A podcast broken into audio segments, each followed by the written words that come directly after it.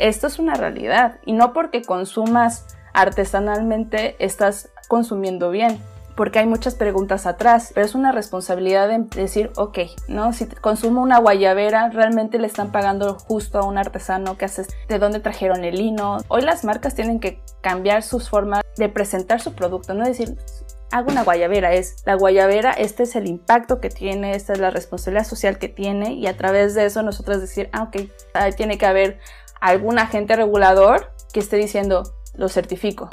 Y esa certificación se compra o realmente es fidedigna. Entonces, es un volado. Bienvenidos a un episodio más de Arena Suelta.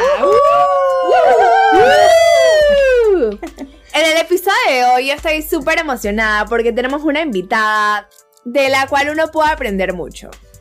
Ella es una de esas personas súper determinadas y súper enfocadas, que es cuando que quieres, quieres que se haga algo, quieres que suceda algo, habla con Melissa. Melissa, aparte de ser diseñadora de moda, ella tiene una maestría en administración de negocios, especializada en el tema de mercadotecnia. Y Melissa tiene muchos proyectos que la verdad están muy chéveres y de los cuales queremos hablar ahorita. Pero para iniciar con esta plática, yo te quiero preguntar, Melissa. Dime. Tú mencionas que el diseño es un mecanismo para generar impacto positivo en la sociedad. Y yo te creo, te lo creo, pero no sé cómo. O sea, si nos puedes profundizar en el tema, me encantaría abrir con esto. Claro que sí. Mira, eh, primero que nada, hola a todo el mundo que nos escucha. Eh, creo que el diseño es, siempre lo he, lo he, definido como ese vehículo que te, que te hace llevarte hacia un lugar, ¿no? Tienes un problema, naces, tienes un área de oportunidad. Y para llegar a, resolver esa área de oportunidad o mejorarla o, tener una innovación completamente fuera de lo común, el diseño puede ser ese vehículo para que se solucione o para que tenga una nueva cara o para que personas que estén involucradas en ese problema per se tengan un impacto positivo. Y a través del diseño, ya sea moda, productos, industrial, gráfico, animación, whatever, como sea el apellido del diseño con el que estés trabajando, se puede llegar a tener un impacto positivo. El diseño, recordar que el diseño surge con esta necesidad de orientar a que se solucione o se mejore las condiciones de vida del, del, ser humano, ya sea de manera individual o de manera colectiva. Entonces, ese es el propósito per se de por qué surge el diseño en nuestra existencia. Está, está padrísimo eso que estás haciendo, sobre todo me encanta la idea sobre cómo involucrar a los artesanos, ¿no? Cómo impulsar este empoderamiento a las comunidades mayas sobre todo eh, y cómo vincular, cómo, vinculas, por ejemplo, los artesanos con los diseñadores. O sea, cómo, cómo creas ese vínculo para que el artesano se pueda empoderar y tenga mayores oportunidades. Háblanos un poquito. Pues creo que para como poner en contexto, yo soy eh, fundadora y propiciadora de un espacio que se llama Acahual. Este espacio eh, está inspirado por la metáfora en que el en girasol significa cahual. Y para mí México siempre ha sido esa luz de inspiración para hacer cualquier cosa de la que manera personal yo hago. Y desde la carrera, desde muy, vaya, un poco más joven, decidí que mi propósito como diseñadora fuera trabajar con artesanos, ya de manera indirecta o de manera directa. La manera en cómo he estado trabajando estos últimos años es a través de generar promoción cultural, más que yo generar diseño per se para mí o para, eh, para la marca en sí. Creo que Akawal es este espacio en donde cualquier diseñador cualquier marca se puede acercar a preguntarse, quiero hacer las cosas eh, de manera, de un impacto cultural positivo y llevo aproximadamente ya cuatro años trabajando con artesanos y viajando alrededor de la península de Yucatán. Algo que me he dado cuenta a nivel gracias, de diseño. Sí, está súper. De diseño artesanal mexicano es que em, hay muchos diseñadores en, el centro del país que trabajan con, con artesanos de Puebla, eh, está muy sonado ahorita eh, los tenangos de Doria de Hidalgo, eh, y hay muchos, muchos diseñadores que trabajan en colaboración con artesanos de Oaxaca, de Chiapas, es como muy, es lo primero que piensas. Muy visto. Como muy visto. Y algo que en, este caminar, que en donde he estado trabajando con la península de Yucatán, me he dado cuenta que realmente son muy pocas marcas que trabajan directamente con los artesanos de aquí de Yucatán. Y la realidad es que somos uno de los estados que tiene grandes oportunidades de trabajo artesanal, porque si nos fuéramos solamente al sector textil, casi la mayoría de las artesanas y artesanos bordan en el estado. Entonces es muy común ir a cualquier comunidad, tocar una puerta y preguntar, disculpe usted borda, ¿habrá alguien dentro de esa casa que borda? Y seguro. Sí, eso sí, seguro. O mi abuela, mi tío, mi prima, dos casas a la vuelta, te van a poder dar instrucciones de quién puede bordar, ¿no? Oye, eso está bien bonito, Melissa, pero supongo que no es algo tan fácil, porque se escucha y se escucha como muy utópico el asunto. Pero a mí me encantaría que nos platicaras un poquito acerca de ese proceso. O sea, tú, por ejemplo, no sé, ves el mapa de Yucatán y dices, hoy me voy a ir a esta comunidad y a partir de eso, pues toco puertas. O hay asociaciones que se dedican a, identificar ese, pues ese arte, ¿no? Es, esa, ese, ese artesano que pudiera tener la posibilidad de crear para ustedes. ¿Cómo es ese proceso? Hay varios caminos. Yo te puedo contar acerca de mi camino. Yo estudié en la Universidad Modelo y hay una materia en específico que es, pues, estoy muy feliz de ser ahora la, la, nueva docente de esa materia que se llama procesos artesanales. Sí, para la Está muy padre, porque fue en esa materia que me fui enamorando un poco más de, de los procesos artesanales. En esa materia eh, tienen como objetivo llevarte a ti como diseñador, esa eh, es de la carrera de diseño de productos, tú como diseñador de moda o como diseñador industrial o gráfico puedes tomarlo como optativa, ¿no? Pero en la matrícula está como diseño de productos. El propósito de esta materia es de que vas a una comunidad y tu injerencia con el artesano es observar, platicar con él, identificar materia prima, eh, cuál es el proceso, cuáles son sus áreas de oportunidad y como las condiciones políticas, sociales de la comunidad en sí, ¿no? Entonces, a partir de eso, eh, digamos que esa puerta la empecé a obtener gracias a la universidad. Digamos que mi maestro en, mi titular como docente nos fue llevando gracias a su experiencia anterior artesanal con trabajando en un espacio este, gubernamental, fue aquí existen estos artesanos, vengan a trabajar como, vaya, toda esta parte de promoción, ¿no? y eh, fueron como los primeros pininos en donde fui como levantando teléfono de conoces a tal persona es que te necesito trabajar con X técnica artesanal y fue se abre una puerta en una comunidad eso me, me sucedió al principio se abre puerta en una comunidad y este claro empiezas a trabajar y tu incidencia con ese artesano te hace abrir más puertas con otros artesanos de esa misma comunidad o es muy común hubo un proyecto en el que estuve involucrada que teníamos que hacer mapeo de artesanos, iniciar desde cero para bordado a máquina a mano. Y piensas, bordado a máquina, ¿en dónde voy? Pues Tequit, Maní y Quimbila. Entonces te vas a esas comunidades que sabes que tienen como esa historia detrás, entonces empiezas a tocar puerta, vas a las tiendas del centro o vas a los, las cabeceras municipales y preguntas al alcalde, o como se llame. Oiga, conoce a fulanito, o sea, conoce a alguien. Conoces a alguien y eso es como que al final del día ellos te van dando, o hasta los mismos taxistas, o sea, me, me sucedió. O sea, es una tarea de research y además de ir a meterte al campo a encontrar ese tesoro. Trabajo que estás de campo. Ese sí es trabajo sí, me sucedió Justo, justo, eh, justo, eh, yo me identifico con este nombre en donde estuve trabajando una temporada igual, trabajé en una fundación hay varias eh, instancias privadas aquí en Yucatán que trabajan con grupos artesanales para este mejor acceso a mejores oportunidades y desarrollo humano.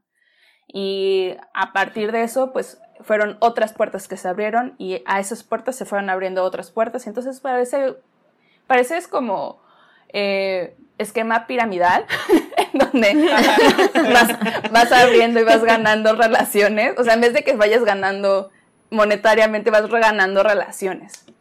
y ahora con este, y, ahora tú trabajando en la universidad, te va a tocar, te va a tocar ser esa primera puerta para los alumnos, y eso está padrísimo.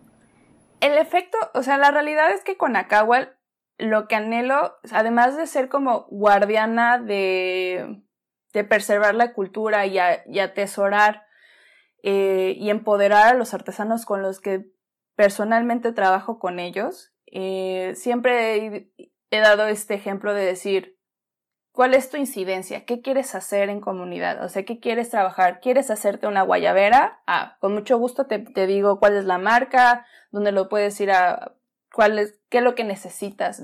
O sea, depende mucho de la necesidad de la persona. Si ella es una marca un poco más grande que quiero ser, no sé, fijamos un número de 100 blusas y pil. Entonces, ah, ok, ¿por cuánto tiempo? Ah, pues es un proyecto de un mes. Ah, ok. Entonces, ya es un poco más sencillo para mí como eh, poder identificar qué es lo que necesita esa persona. Porque sucede mucho, la realidad en, en hay mucha explotación cultural, ¿no? Y decir trabajo con artesanos, eh, se suena, suena increíble, suena eh, que eres una persona buena, ¿no? Con intenciones buenas, pero hay veces que no, más ha sucedido por ambas partes que o el diseñador se aprovecha de los artesanos o los artesanos se aprovechan del pobre diseñador.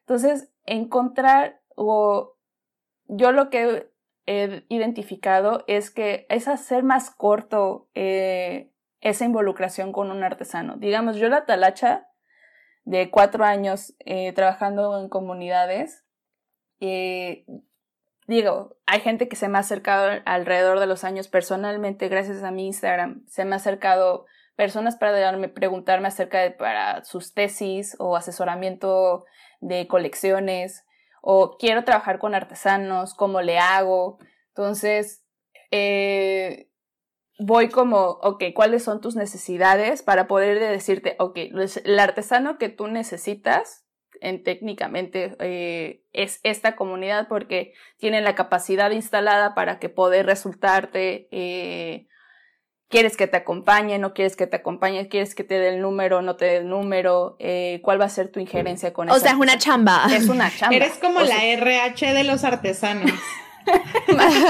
soy su PR. A la RP. Soy RP. Soy su RP. Sí. Soy su RP. oigan. Pero y, y ahorita, digo, ahorita te estaba yo escuchando y hablabas de marcas y hablabas de diseñadores.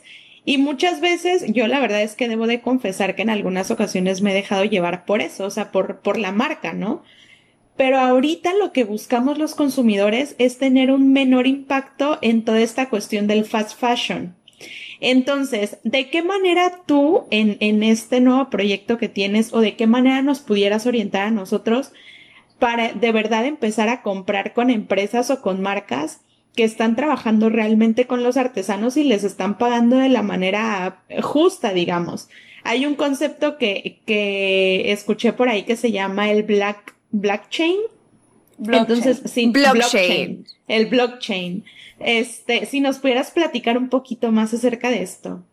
Claro. Eh, mira, creo que hay como pasos atrás para, primero, tú como consumidor tienes que realmente hacer una chamba de preguntar a las marcas. Hay, hay un movimiento que se llama aquí de Fashion Revolution que te hace preguntar en el mes de junio, creo, eh, quién hizo mi ropa y eh, o quién está detrás de esa mano eh, del producto, ¿no? ¿Quién es esa mano?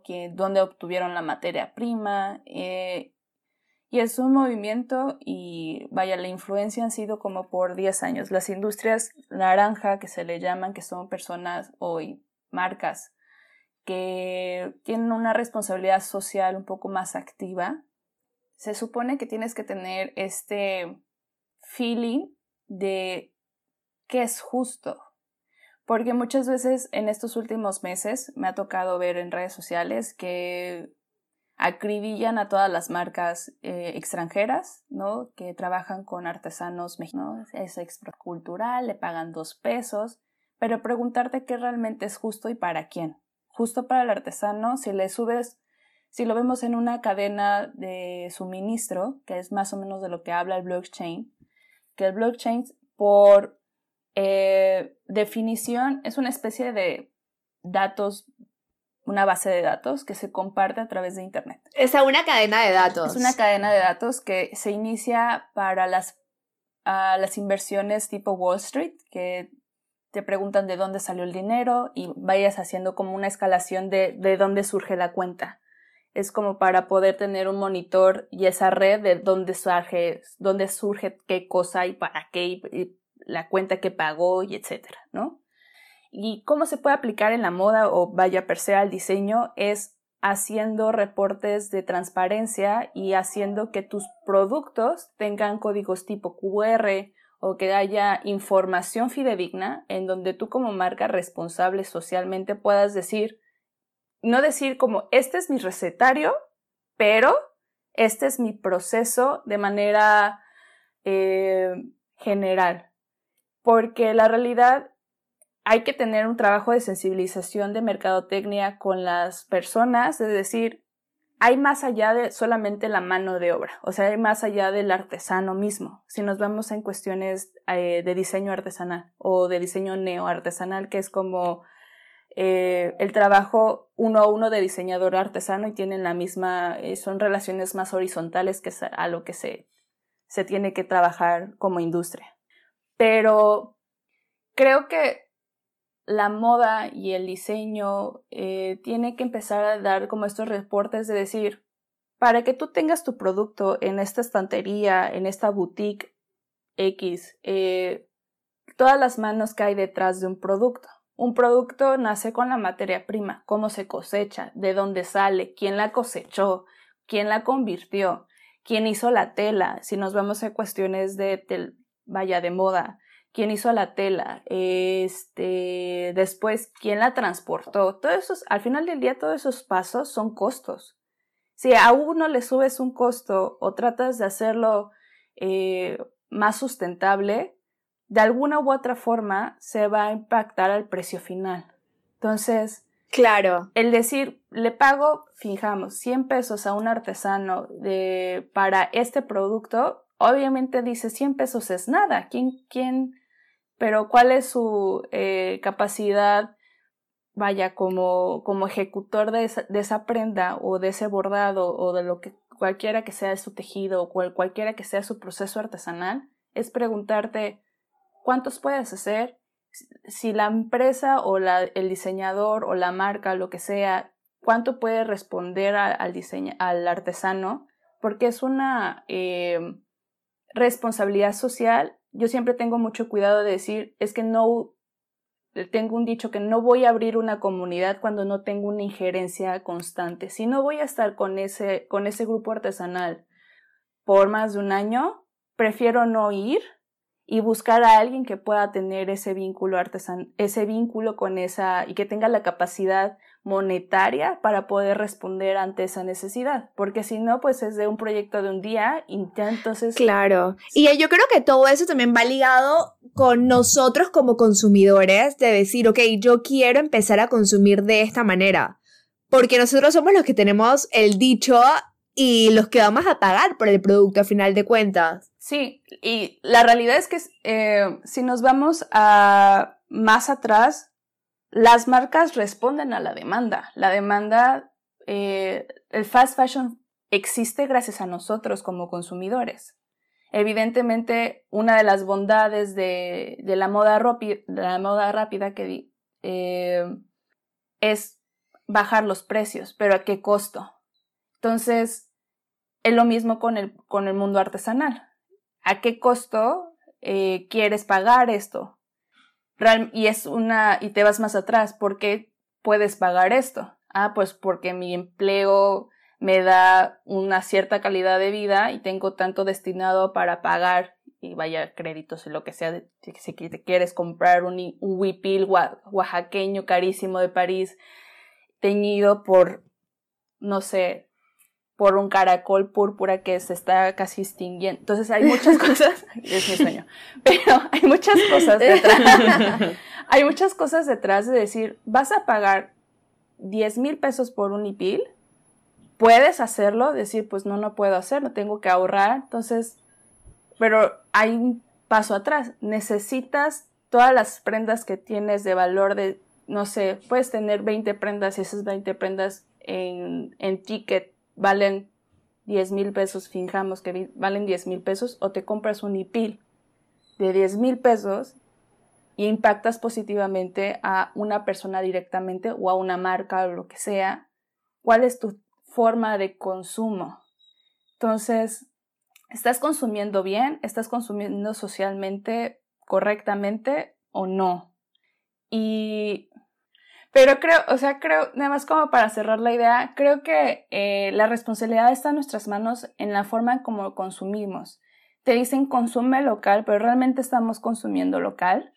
Realmente nos estamos fijando, por ejemplo, eh, me tocó hacer un post en Acahual que hablábamos de la artesanía pirata y había un reportaje, creo que del financiero, en donde una persona en Liverpool preguntó como, oigan, pero ¿por qué esta pieza que parece artesanal dice hecho en China? ¿Y por qué lo, por qué lo vende Liverpool, México? ¿No? Entonces es como, eh, si lo pusieron en estantería es porque hay un estudio de mercado detrás que dijeron que sí, sin importar de dónde está hecho. Entonces, hay todo un círculo vicioso por nuestras actitudes de compra eh, de cualquier cosa, ¿no? Si nos vamos al área alimenticia es otro, es otro show, pero a lo menos en, en el consumo de productos, ya sea de moda o vaya, hasta el mueble que tú tienes en tu casa, ¿quién, quién lo hizo, te preocupaste por quién lo hizo o si es socialmente activa o si no es socialmente activa. Entonces, yo puedo decir, yo compro a veces por oferta o segunda mano ya hoy, pero al principio no, porque no tenía esta conciencia ni este trabajo que tengo detrás, pero a mí ves pregonando con las personas, ¿no? Con, no dándole de, de bibliazos, pero diciendo, esto es una realidad y no porque consumas artesanalmente estás consumiendo bien. Porque hay muchas preguntas atrás y si nos atribuyamos de preguntas nunca vamos a consumir nada. Pero es una responsabilidad de decir, ok, me voy a relajar porque, porque nunca termina. ¿no? Si consumo una guayabera, realmente le están pagando justo a un artesano que hace esta guayabera, eh, de dónde trajeron el lino, de dónde trajeron eh, las cosas. Entonces, hoy las marcas tienen que cambiar su forma de decir, de presentar su producto, no decir, hago una guayabera, es la guayabera, este es el impacto que tiene, esta es la responsabilidad social que tiene y a través de eso nosotros decir, ah, ok, puede ser que me estén mintiendo. la compro. Ajá, puede ser que me estén mintiendo, pero me, maybe la compro porque lo están diciendo. Entonces ahí tiene que haber algún agente regulador que esté diciendo, lo certifico. Y esa certificación se compra o realmente es fidedigna. Entonces, es un, es un volado hoy en día es, un show. es un show. Y precisamente por ahí más o menos mis preguntas. Dime. Tengo dos preguntas. La primera es, el consumo local y el, eh, y, y, el la adquisición de productos consciente siempre tiene que ser más caro. Esa es la primera pregunta. Y la segunda pregunta es, ¿la ganancia del emprendedor es mucho mayor cuando el producto es más caro o sigue siendo la misma? O sea, al emprendedor, ¿qué le conviene más? déjame te digo. Eh, es que es complicado porque em, vámonos por otra cosa, un ejemplo completamente ambiguo y real, ¿no? Las, las cervezas artesanales, ¿no? Eh, sabemos que es, es, es un proceso evidentemente manual que a precio consumo sabemos que son un poco más caras que las que están industrializadas eh, por fábrica, ¿no? Pero más o menos ya tenemos una conciencia de cuál es el proceso. ¿Qué pasa con los procesos artesanales o qué pasa con esta, estas iniciativas de consumo local?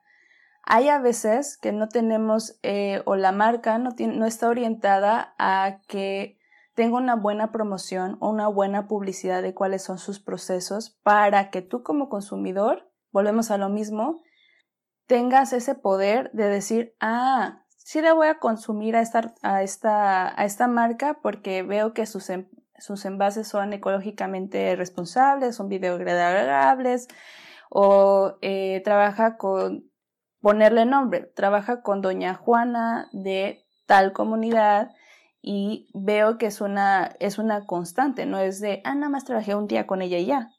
Es, es una más una reflexión.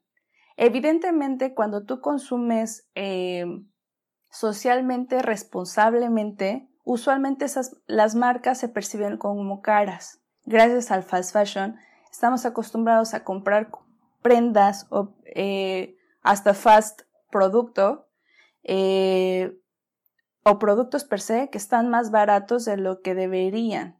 La industrialización de los procesos aminura efectivamente los procesos. Para trabajar con un artesano, los procesos son más largos. Además que los calendarios son más largos, porque no es lo mismo eh, comprarte una hamaca industrialmente hecha, que hay a veces que, porque no hay una conciencia, cualquiera de nosotros puede ser que tengamos una hamaca eh, industrial en nuestra casa y no lo sepamos, porque no conocemos el tejido o no conocemos el proceso. Y puede ser que apercibido digas, ah, creo que sí es artesanal porque dice que es una hamaca, pero no porque consumas una hamaca estés consumiendo una mano de obra social. Y porque el proceso de una hamaca, justo ayer fui a, visitar a una artesana que vive en Santa Rosa de Lima, allá por Mashcanú, que le llevé a una amiga que, con la que estoy emprendiendo un proyecto para un restaurante que me le preguntó, ¿y cuánto se tarda haciendo una hamaca? Tres semanas. ¿Cuánto? Hay un chingo. Y es un montón de tiempo. Tú como profesionista, ¿cuánto ganas en tres semanas?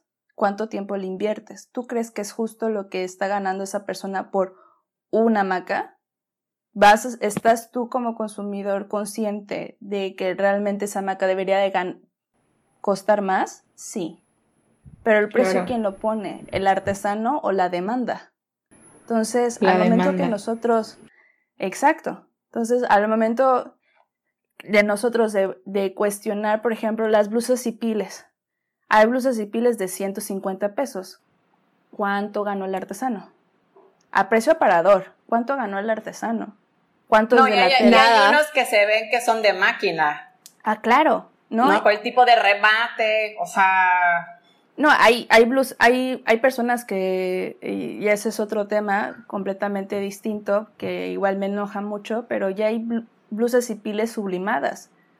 Sí, eso, eso, sí, no, no, esto está terrible. O sea, mínimo alguien gastó su luz y, e hilo en bordado a máquina computarizada, ¿no? Está mal aún así, pero es que dices, bueno, ya las inventaron, pero lo peor de todo es que la gente sí las compra, porque yo he visto yucas que, que traen, este, así impresas, es más, hasta yo tengo una, pero no porque la haya, comprado, sino porque eh, creo que para algún tipo de campaña política, este, ya sabes, te las regalan y, y yo dentro de mí pensaba, te pudieron haber ayudado a lo mejor pues si estás, se supone, como tratando de ganarte al pueblo y demás, hubiera sido buenísimo que te hubieran regalado tus blusas o ya hechas por, por gente de aquí, ¿no? O sea, al final del día, pues son gente que es artesano, eso es a lo que, a lo que se dedica. No una pinche playerucha, aparte de poliéster, espantosa que te saca urticaria y este, y no, imagínate qué detallazo del señor gobernador o, bueno, el candidato que te hubiera regalado una de esas. Y aparte, yo creo que a toda la comunidad, o sea, para lo que se gastan en campañas, oye, eso estaría buenísimo, ¿no? Que, que sea claro. ese dinero para la gente de, de, nuestras comunidades. Creo que, o sea, como al inicio, eh, el diseño puede ser ese vehículo. Eh, hoy el diseño ahorita está siendo una herramienta para salvarnos con cubrebocas, con estos, con estos trajes espaciales que se están poniendo los, los doctores. Es una solución de diseño y no nos ponemos a pensar cómo, cómo el diseño influye en nuestras vidas. Eh, la señal de alto existe por algo, tiene esa tipografía por algo o ese color por algo. Eh, vaya, hoy preguntarnos eh, al apostar, yo personalmente, porque trabajo con trabajo de a mano a mano con artesanos, yo tengo la facilidad de poder decir, pues me mando a hacer un IPIL, a como yo quiero, este, con las medidas que yo tengo, porque pues soy una persona igual muy alta y casi nada me queda de aquí de Yucatán, pero em, ya, ya, es, ya es diferente. O sea, si yo consumo más artesanal, porque lo tengo, porque tengo el acceso a eso. Entonces, ¿cómo hacer que eh, el acceso... Guay, no se escucha. Ah. De, cómo el acceso eh, de, al público general sea más sencillo, no barato, sencillo adquirirlo. ¿Y qué piezas estamos comprando? Porque tampoco por comprar sustentablemente o socialmente responsable sea un producto de calidad, porque ese es otro tema. Eh, si nosotros nos vamos a la Casa de las Artesanías, eh, puede ser que vamos a adquirir productos artesanal de, a un precio menor de que si sea de diseño o de diseñador, vamos a ponerlo entre comillas, eh, efectivamente va a ser diferente el, precio adquirido o el precio que vamos a, a, detonar, ¿no? Creo que mi primera recomendación es vayan a la Casa de las Artesanías y váyanse a empapar de estos productos artesanales. Preguntar, ¿no? Eh, si ya es un de yo quiero hacer un proyecto, acércase o ya sea, por favor acérquese conmigo, este, o ya sea a estas fundaciones o estos eh, espacios o hasta la Casa de las Artesanías, porque no hay una incidencia social de decir quiero el portavasos de mi casa que sea de Nequén. Hay gente que ni sabe que existen portavasos de Nequén. Entonces, yo, ¿no? Entonces,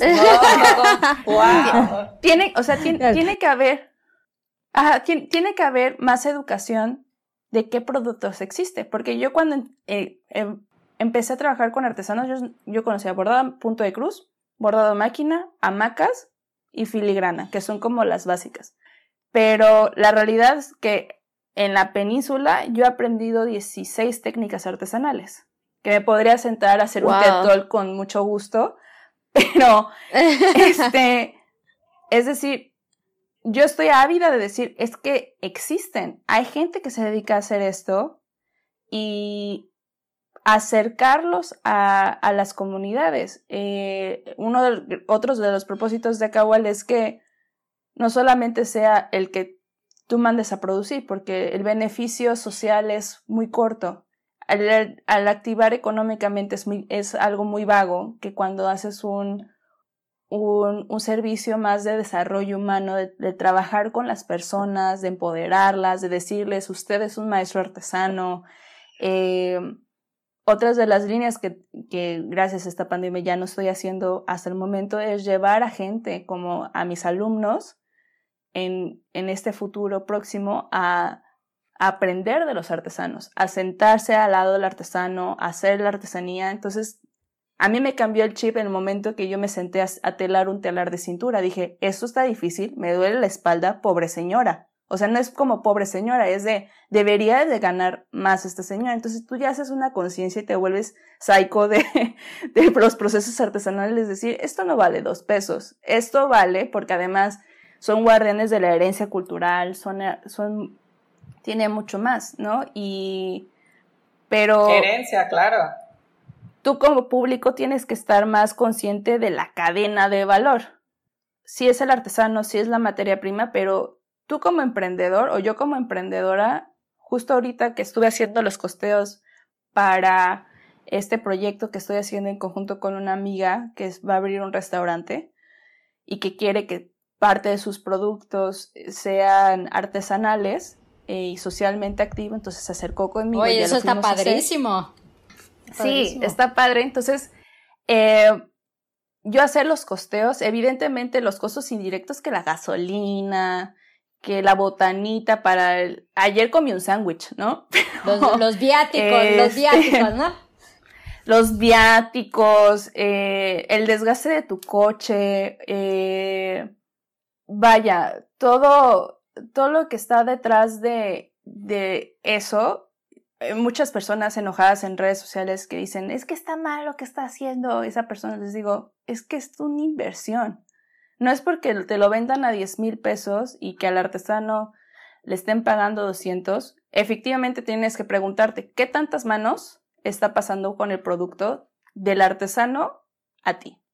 No es por defender a ninguna marca, no es por defender a ningún diseñador, pero es, es complicado Tú no vas a comunidad a trabajar con los artesanos. Si quieres hacerlo, por favor, contáctame. Y si tienes hambre de cambiar y hacer un proyecto social, no en, esta, en este sentido de heroísmo, sino en este sentido de, de generar, de detonar, de, hacer un impacto positivo en, tanto para tu marca como para otra persona, es por favor contáctame, porque hace falta muchas de ese tipo de personas, más que de esos activistas de sillón que se van a sentir y que van a decir, ay, no, es lo que están a hacer. Ve a comunidad, ve a sudar la gota gorda, ahora con el coronavirus, a sudar tu bigote debajo de tu cubrebocas. No es sencillo, es una decisión y es, es arremangarte los pantalones a poder estar allí adentro. No es algo que está a la vuelta tampoco, es muchas horas de trabajo, es muchas horas de sol, es muchas horas de... Y no es como decir, ay, pobrecillos, es todo un trabajo, es una decisión. Y hay muchas veces, por querer eh, salir adelante, tratamos de buscar las, las rutas fáciles, ¿no? Comprar productos artesanales hechos en China para aminorar tus costos, cuando te estás perdiendo de una plática hermosa con cualquier uno de las relaciones humanas que puedes generar y ni siquiera tiene que ser un artesano. ¿Quieres hacer una línea de ropa? Vamos, detona un, un desarrollo social con modistas aquí en, en el estado. Oye, yo el otro día este, fui al supermercado y hay esta, esta sección que vende, ya sabes, que las playeras para que pues obviamente el extranjero que viene pues compre, ¿no? Y lleve como su souvenir o su regalo. Y se me hizo muy mono, la verdad que encontré eh, varias cosas como bordadas y eh, chiapanecas, ya ves que está el corazoncito, pero se me hizo muy mono porque obviamente, era el corazoncito que ya viene totalmente bordado, viene empaquetado, eh, supuestamente, bueno, biodegradable y, la, y, la, y, toda la onda y todo, y dije, ¿a quién se le había ocurrido esto? O sea, si es el mismo artesano quien lo hizo, pero es que, mira, aquí entiendo tu punto en donde dices que debería haber un poquito más de cultura y hacerte preguntas como de dónde viene el producto, de, pero la verdad es que, como dices, es más sencillo ir a comprar y no te estás preguntando todo este, este tipo de cosas porque para empezar, pues, a lo mejor te darías cuenta si te dedicas a esto, pero si no, un, o sea, un, como una persona común y corriente como yo, o sea, no me estoy preguntando de si hay un trasfondo o no. Debería tal vez, pero por cultura, a lo mejor en la escuela te lo deberían de enseñar y decirte, oye, este, bueno, hoy ya está, este movimiento ya está como más. Más. No, más. Porque antes la verdad es que no, no. Y precisamente para eso es este podcast también, para hacernos todos un poquito más conscientes. Sí, la verdad es que está increíble. Y yo, dentro de esto, yo decía, estaría increíble que la persona quien hizo esto, ¿no? El, el bordado, se le hubiera ocurrido haber conocido a Kawa e ir contigo y decir, oye, quiero diseñar esto porque quiero meter esto en los supermercados. O sea, la verdad es que estaría súper genial si el mismo, eh, pues, artesano lo hiciera. Sí, creo que... y yo ah, creo que se da mucho con la autogestión que tú promueves. Así es, porque la, la realidad es de que, está, ok, si nos vamos a cuestión de marca, eh, hay marcas que, o diseñadores que se me acercan porque quieren trabajar con artesanos. De igual manera, tengo muchos amigos artesanos, gracias a, vaya, a todo esto, que me dicen es que yo quiero tener estas herramientas para poder hacer productos que se vendan. Desgraciadamente, ahorita hay un, eh, si nos vamos a, lo vaya, a lo pequeño, a lo diminuto, es porque no hay un acceso a información de ambos lados. Tú como consumidor y o diseñador no tienes acceso a esta información de decir dónde están, de decir cómo se hace, de decir lo estoy haciendo bien o no lo estoy haciendo bien. Y el artesano es cómo lo hago, porque efectivamente es toda una chamba, o sea, la verdad mis respetos para cualquier instancia, ya sea de gobierno o privada, en donde se están echando este trabajo social, porque no es sencillo. ¿Cómo, os, vaya, hay una comunidad en donde estuve trabajando por muchos años, a igual ahí eh, por que no tienen acceso a Internet. ¿Cómo tu gobierno piensas que esas personas hoy en esta realidad van a tener mejores accesos a un mercado más justo o estas líneas si no hay una persona loca, tal vez yo, yendo a esa comunidad, yendo a esa comunidad de decir, existe esto. Y hay muchas, hubo una artesana, me acuerdo muy bien, es de cómo hago que mis productos estén en tendencia. Y es como, ah, hay dos choques de mundo. En, en, nuestra forma de consumo capitalista, y, esta, y lo decía muy bien una, una antropóloga, eh, se llama Diana Alargón. No sé muy bien, no me acuerdo muy bien de su apellido, pero en donde decía es que nosotros como diseñadores o como marcas venimos a los, vamos a, las comunidades a decir, ah, traje el hilo negro del asunto, con esto vamos a salir todos adelante. Pero tiene un discurso muy de yo te lo ofrezco, yo vengo a salvarte y toma, te lo regalo, ¿no? Eh, cuando tiene que ser al revés. Realmente estamos solucionando algo en comunidad que se tenga que solucionar. Yo lo primero que hago es, ¿tienen acceso a información? tengo justo ayer esta amiga artesana de bordado, vaya, de urdido de hamaca, me, nos decía, yo no sé hacer macramé, pero lo he investigado porque tiene acceso a un teléfono móvil que le pone algunas veces saldo y se pone a investigar porque ella quiere avanzar y ella quiere hacer las cosas. Pero es una cuestión de autogestión. Yo, el gobierno puede hacer todo un programa social en donde contrate a más personas de diseño artesanal y que generen estos, estas, acorten esta información a los artesanos para que ellos estén en Walmart o estén en cualquier tienda. Y la pregunta es, ¿Tienen ellos el acceso a eso, esas oportunidades de trabajo o esas oportunidades de negocio eh, o, o, no?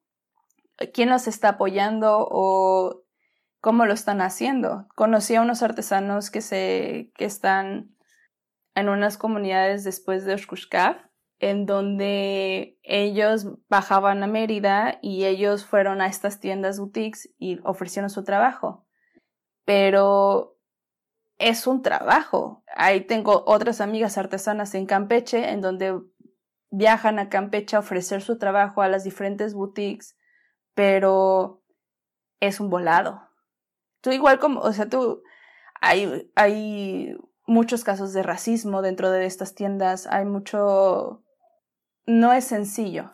O sea, el, el camino que yo, que yo he hecho tampoco es sencillo, pero tengo cierto privilegio para poder acceder a eso.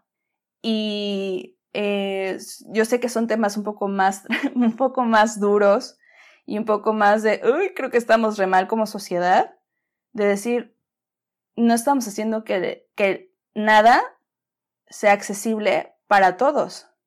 A lo menos yo como, como no te preocupes, pero yo, o sea, yo, yo como persona me, me empecé a, a, cuestionar mi privilegio.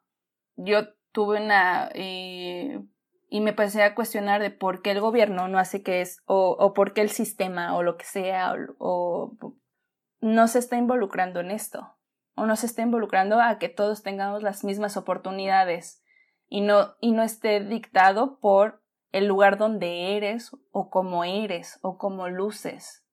Y quiero pensar que el proyecto que estoy gestando es ese espacio en donde no importa quién seas, no importa de dónde vengas, no importa, pero importan tus, tus intenciones. Sí, y creo que has dicho algo muy importante, ¿no? De que ya para ir concluyendo, nosotros los consumidores necesitamos, además de los artesanos, pero los artesanos necesitan igual del apoyo del gobierno. Entonces es un apoyo tripartita. Y aquí yo me quedo con, con algo en el que debemos hacer un consumo responsable. Y tú lo dijiste bien. ¿Qué prefiero comprar? ¿Un huipil de 10 mil pesos o 10 prendas de menor precio? Entonces ahí yo creo que eh, nos quedamos con eso, con un consumo responsable. Y Melissa, muchísimas gracias, de verdad. Eh, ha sido una plática extraordinaria. Sí, me encantó. A mí me súper encantó. Y, pues eh, yo creo que nos da muchas ideas para ver cómo podemos incluso incorporar a nuestra vida cotidiana el arte de, de estas personas, ¿no? Que tienen muchísimo talento en nuestro estado. Ay, a mí me encantaría, a mí me encantaría cerrar también con esta parte en la que tenemos que acostumbrarnos a utilizar mucho nuestra ropa y a quererla mucho. O sea, no, no compremos fast fashion. O sea, de verdad, no se dejen llevar por esas páginas de internet. Ahora sí que hay que autocontrolarnos porque yo me incluyo, yo me incluyo y hay que autocontrolarnos y hay que tratar de acostumbrarnos a repetir y a repetir la misma playera todas las semanas y no simplemente comprar cosas por comprar. Creo que a esto último hay un, hay hay un consejo de vida que les puedo dar a todos los que se preguntan como, es que ¿cómo le hago? ¿No? Hay muchas veces que ves tu guardarropa y dices que me pongo. ¿Hay algo mal en tu guardarropa entonces? no tengo nada que ponerme. Exacto. hiciste algo, compraste algo que no, que no va ni con tu estilo, ni con tu talla, ni con tu forma de vida. Entonces, al... Y eso solamente en la ropa. Si nos vamos a nuestros objetos utilitarios dentro de nuestros hogares, es lo mismo. Va con mi estilo, eh, realmente está solucionando algo, va con, eh, con mi estilo de vida, eh, porque no es lo mismo. O sea, la pregunta es, ¿lo quiero o lo necesito, no? Sí, no, y la realidad es que hay muchos consejos y muchas teorías dentro del mundo del estilismo como de estos de personal shoppers y muchas cosas derivadas con eso, en donde te dice, hay ciertos teóricos de, cuánta ropa técnicamente necesitas y hay otras personas que te dicen 30 prendas o 30 piezas, o sea, incluyendo zapatos, incluyendo hasta ropa interior, muchas cosas. Entonces, más allá de ponerle un número, es preguntarte qué tanto necesitas y para qué, porque no es lo mismo eh, tener un guardarropa orientado a la vida fitness o tener un, un guardarropa orientado a existir, ¿no? En ir a, salir, a, pasear o lo que sea, ¿no? Mi guardarropa efectivamente está orientado a mi estilo de vida, que es como muy, muy, muy variado, gracias a mi horario. Pero eh, yo creo que ese es un tema que tenemos que profundizar en otro episodio, que es todo el tema de cómo condensar tu guardarropa para verdaderamente lo que tú dices, o sea, sentir que cada pieza vale la pena. Melissa, te quiero agradecer demasiado por este episodio. O sea, nos faltaron muchísimos temas que, querías, que queríamos tocar, pero esto merece que tengas que volver a contarnos de otros proyectos por ahí que también tienes que están súper interesantes. Gracias. Pero bueno, vamos a tallar todos tus proyectos en redes sociales para que los que se quedaron con muchas dudas, así como yo, puedan contactarte. Sí, por favor. Gracias. Perfectísimo. Muchísimas gracias. y nos vemos en el próximo episodio de Arrienda, Suelta.